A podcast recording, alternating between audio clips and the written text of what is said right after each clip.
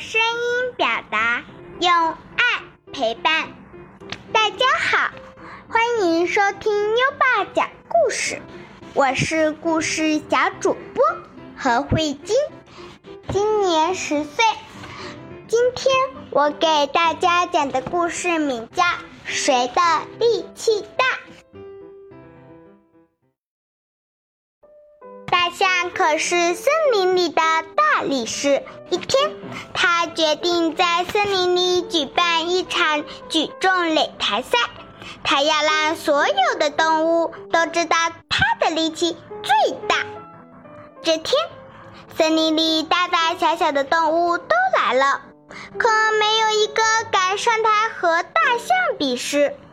大象在擂台上举起了一根又粗又壮的木头，轻松地挥舞着，然后重重地把木头往地上一摔，砰的一声，地面猛地震动了一下，身体娇小的蚕宝宝甚至被弹起了半尺高。大象得意洋洋地说：“谁敢上台和我比一比？我敢！”一个细小的声音说道：“大家闻声望去，原来是小蜗牛。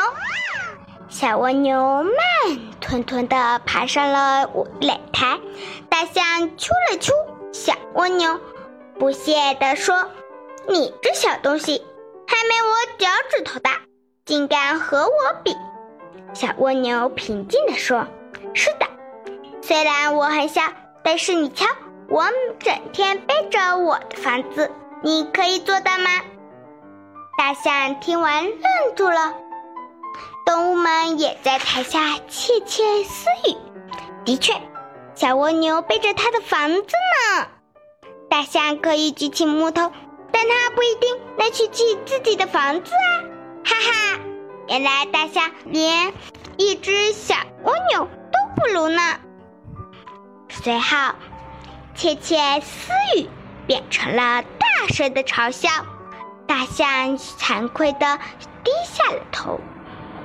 小蜗牛又说道：“你可以举起木头，是因为你长得高大，但每个人都有自己的优点，不要拿自己的长处跟别人的短处相比。”大伙听完小蜗牛的话，纷纷为他鼓掌叫好。